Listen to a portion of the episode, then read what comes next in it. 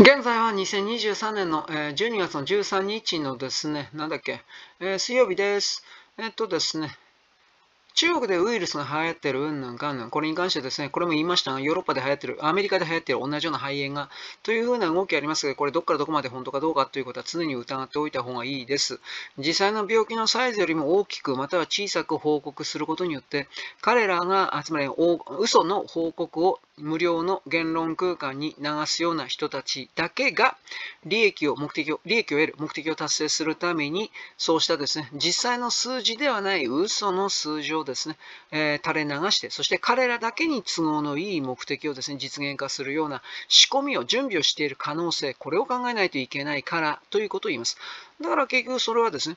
今のマイコプーラズマ肺炎に関しては5月、来年5月にですね、パンデミック条項うんぬんということが、成立可決、まあどうせさせるつもりでしょう。ビル・ゲイツたちはこれ絶対これさせるっていうふうに思ってるんです。なぜならば、WHO という保健機関が、えー各国の主権を飛び越えて無視して、そいつを抑え込んで、WHO があ全ての国にワクチンを打てっつったらワクチンを打たないといけない。そして打たなければ刑事罰になる。というふうな、こんな組織体というか、こんなシステムを本当に構築しようとしてるわけです。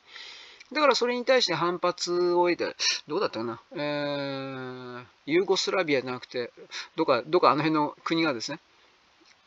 スロベニアか。スロベニアがですね、確か、えっ、と、WHO から離、あパンデミック条項か。そこから離脱するだとか、条約から離脱するだとか、なんかそういうことの報道を僕は言ったと思います。まあ、だけどですね、一応落としどころ的なものはありますよ。それはね、ビル・ゲイツたちには確かにビル・ゲイツという個人含めてその背景は人口削減というか人類削減絶滅9割絶滅みたいなことをもちろん仕掛けていると僕はその立場に立っていますがあの彼らはね特にビル・ゲイツはね儲かりゃいいんですよだからパンデミック条項に例えば日本に対して1億本のワクチンを打たなければならないとかって命令してきたとするでしょ。で1億本必ず打たなければ刑事罰にする逮捕するというふうな基本的にはそういう方向にしたいと思うんですよ。だけれど、まあね、殺したいから人口うん人口絶滅削減というこんなふうに勝手に決めるけど。だけれどもそれができなかったらできなかったで例えば1億本のワクチンを買ってさえくれればいいんですよ。ぶっちゃければ。入金さえしてくれればいいんですよ。僕は大体そんなふうに考えてるのでどうなんですかね。決めつけることは全くもってできないけれども一般の資本家とでも言える人たちがうんなんか大きな意味で国連と言われているもの含めての全てをなんか都合を勝手に動かしてるかもしれないなという疑いはこれどうしても思っちゃいますね。必ずそうであるとかあ決めつけることは常にできないんですけど。ね。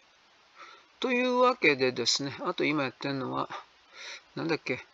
えー戦争をやめろ的な。ああ、ゼレンスキーがね、昨日、おととい、その、米国議会で演説はしたけれども、少なくとも共和党の議員は全部無視したという、こんなイメージを伝えます。話にならんと。も うお前なんかに付き合ってなんでアメリカの金をウクライナに突っ込まにはいかんのだみたいなことにおける徹底的な拒否が、えいわゆる共和党イコール企業経営者たちの集まりの政治政党という言い方をするのであれば、やっぱりそれは無駄なお金なんか使いたくないわけですよ、誰だって。だから、そのゼレンスキーがどこの国に行っても金くれ金くれしか言わないんですよ、あのこの人は。言ってないんですよ、現実の問題として金くれ金くれしか。だからそういうことが、もういろいろ最初は同情的に見られていたけど、もう我慢ならんと。そんな風になったんじゃないかなと僕は思いますねと。一応言います。よろしく。ごきげんよう。